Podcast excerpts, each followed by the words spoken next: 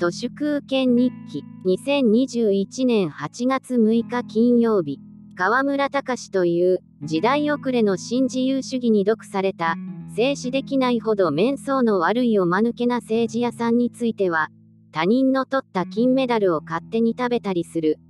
寒い悪ふざけもさることながら彼が本質的に政治や失格なのは己が人気取りのためにずっと掲げていた国会議員の年金廃止を翻し、自分はちゃっかり満額受け取っていることや、愛知県知事リコール不正への関与が、いろんな状況証拠からギリギリアウトなんですけど、彼こそまさに根っからの高顔無知な政治家をいただく、民度の低い名古屋市民の歩く恥さらしだと私は思っています。政治屋さんのクソ度を判定するのはとても簡単で、そいつの SNS アカウントを見て、そいつがフォローしている数を見れば秒速で政治屋のクソ度がわかります。政治屋やっているくせに、フォローされている人を絞り込んでいる奴らは120%クソです。河村隆をフォローしている人は15万人以上ですが、河村隆は23人しかフォローしていません。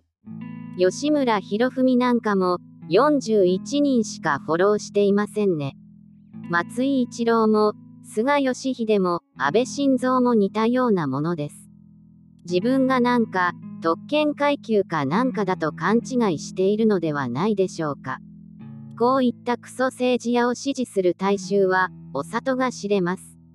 そして名古屋といえば、トヨタですけど、港区のレクサス高輪店で平然と、長きにわたって行われていた不正車検など見ても、私はトヨタという企業を鼻からまるで信用しておらず、まさに朱子学カルトの中心にうんこトヨタあり、これから始まるトヨタの凋落を超絶飯馬の気持ちで心待ちにしております。日本の政財官学マスメディアのがん細胞、トヨタこそがこの国の腐敗のまさに原因金だと私は踏んでおり、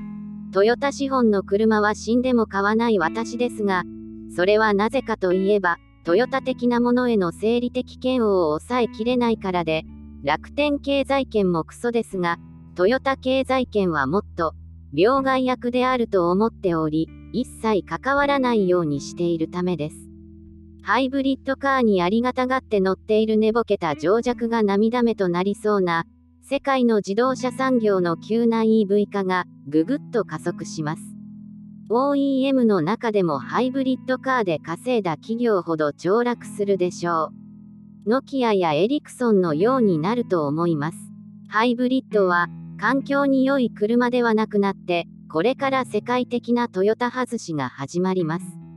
名古屋市という満州国2.0の中心地に、秋の風が吹き込んで、日本の滅亡が見えてくるとき、河村隆はウハウハの国会議員年金生活です。あらあら、よかったですね。以上、本日も最後までありがとうございました。人の行く裏に道あり花の山。